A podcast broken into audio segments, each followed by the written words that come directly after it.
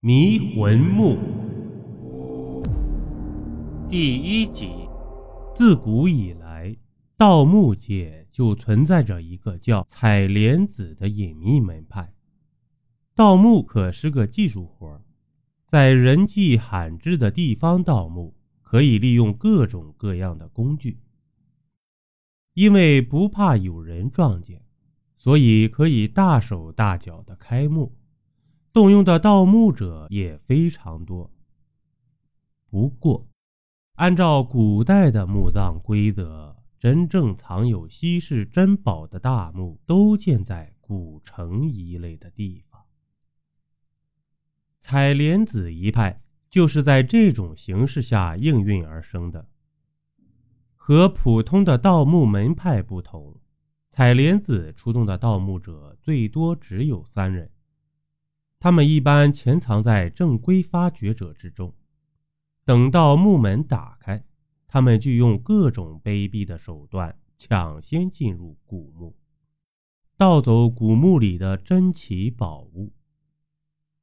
采莲子里技术最高超的盗墓者，甚至可以在别人不知晓的情况下就把墓给盗了，这就要求盗墓者精通各种各样的诈术了。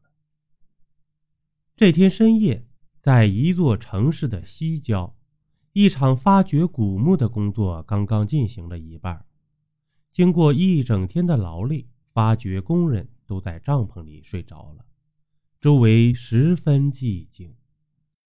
就在这时，忽然从一座帐篷里传出了小孩啼哭的声音：“哎呀，你是不是要撒尿啊？我带你出去。”高毅一边对身边的小宝说着话，一边注意着工友的动静。见工友们都还在沉睡，高毅慌忙拿出一片药片喂给了小宝。几秒钟之后，小宝就昏睡了过去。高毅把他背在背上，快速走向了那座已经打开木门的古墓。在月光之下。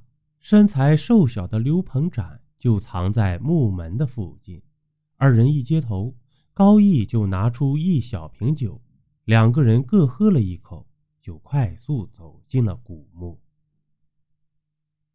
高哥，墓主人好像是一个叫镇虎侯的人物，墓里的名气一定不少吧？刘鹏展兴奋地问。钻进墓门。眼前就是一条墓道了，二人打开手电筒，一边向古墓深处，一边低声谈话。听到刘鹏展的话，高毅冷笑了一声：“哼，那是当然。战虎侯是唐朝的名将，他的墓葬里当然有很多宝贝。”墓道并不太深，说着说着，二人就进入了墓室。高毅用手电筒一照，墓室里的情景就尽收眼底了。只见墓室里摆放着一具棺材，而在棺材的前面有一个祭台，祭台上摆放着各式各样的冥器。一看到那些冥器，刘鹏展的眼睛就亮了起来，情不自禁地向祭台走去。谁知道他刚走了两步。身后的高毅忽然一把拉住了他，“别动！你有没有听到什么声音？”刘鹏展仔细一听，这墓室里哪有什么声音呢？刚想回答，突然之间，他瞪大了眼睛，惊恐地向那具棺材看去。